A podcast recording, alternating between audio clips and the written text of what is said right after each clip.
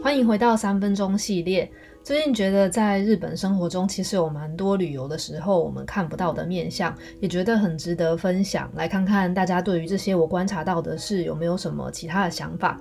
所以想说来做个轻松的日本东京见闻分享，那不一定会三分钟，这就只是一个代表短篇的意思。我会分享的内容包含了日本大学学生生活的观察，然后食衣住行方面，我发现跟台湾有什么特别不同的地方。还有一些非常日常生活、旅游不一定能够明显感受到的事。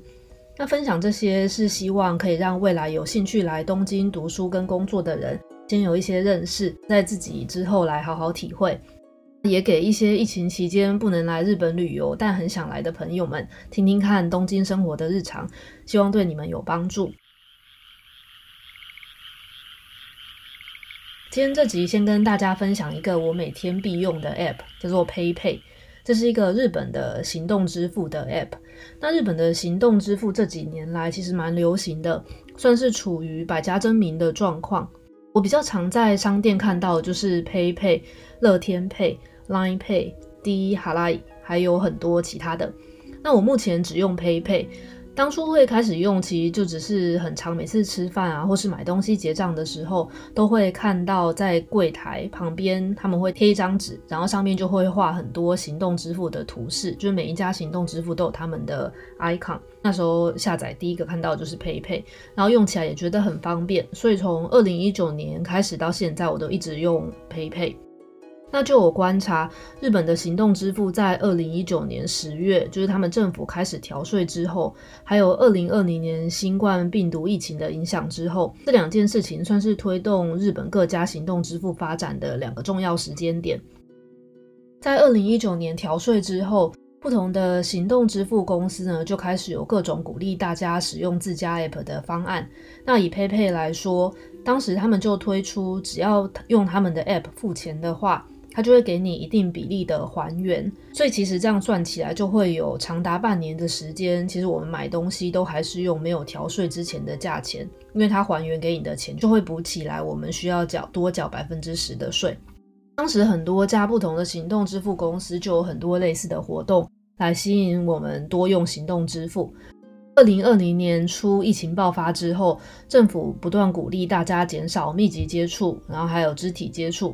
所以结账的时候，店员跟顾客中间都会隔着一个透明的塑胶布，到现在一直都还是这样。然后，如果是用现金结账的话，通常我们会需要把钱放在一个像是盘子的东西上面，接着店员才会把钱收走，然后把钱找给我们。通常找钱的方式就有可能是他直接手拿给我们，或是他会放在那个盘子上，不一定。但疫情期间呢，就是政府就全部规定。一定要把钱都放在盘子上才可以，就是即便是他们找我们钱的时候，也需要把钱放在盘子上，不要直接用手跟手互相传递钱。除了这个规定之外，其实很多商家都开始在门口或者是结账的地方写，希望大家用行动支付。然后我也发现，在疫情开始前，确实比较常会遇到一些比较传统啊，或是不是连锁店的店家不支援我在用的那个行动支付 App。但差不多是去年第一波疫情比较稳定之后，能用的店家或者是说鼓励用行动支付的店家就真的越来越多。我用的行动支付 App 就是 PayPay，从二零一九年用到现在，我发现它在疫情期间也有做了几次 UI 的改版。这个 UI 的改版就是仰赖 UX 的研究，就是使用者体验的研究。现在支付的流程呢有两种。一种是店家会放一个 QR code，接着我们就用手机扫，或是我们打开 App 的 QR code，让店家用他的机器扫。那在用第一种方式的时候，通常我们扫完 QR code 之后，还要把手机反过来给站在我们对面的店家看，确认说我们已经付款了。但新的一版 UI 改版之后呢，就是结账完之后，它的 App 会直接把结账金额反过来，就在荧幕上帮你反过来，这样收钱的人跟付款的人都不需要移动自己的方向，就可以直接让收款的人看到金额。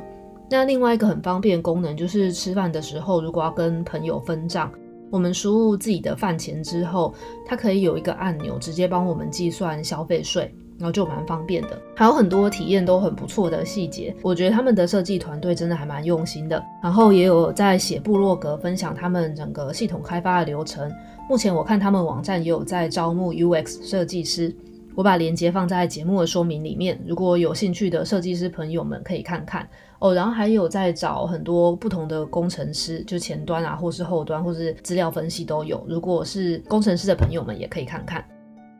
现在日本有很多家不同公司在做行动支付，每次在结账之前，其实都要在柜台前看一下那结账区的牌子上面有没有放 PayPay 的图示。虽然有时候会有点眼花缭乱，但其实相较于被某一家公司独占市场的话，其实我目前还是比较希望能够继续这样百家争鸣，让消费者的消费资料不要全部都被同一家企业占据。今天分享了一点关于日本行动支付的事，给大家参考。我是齐兰，祝你今天开心，下次见，拜拜。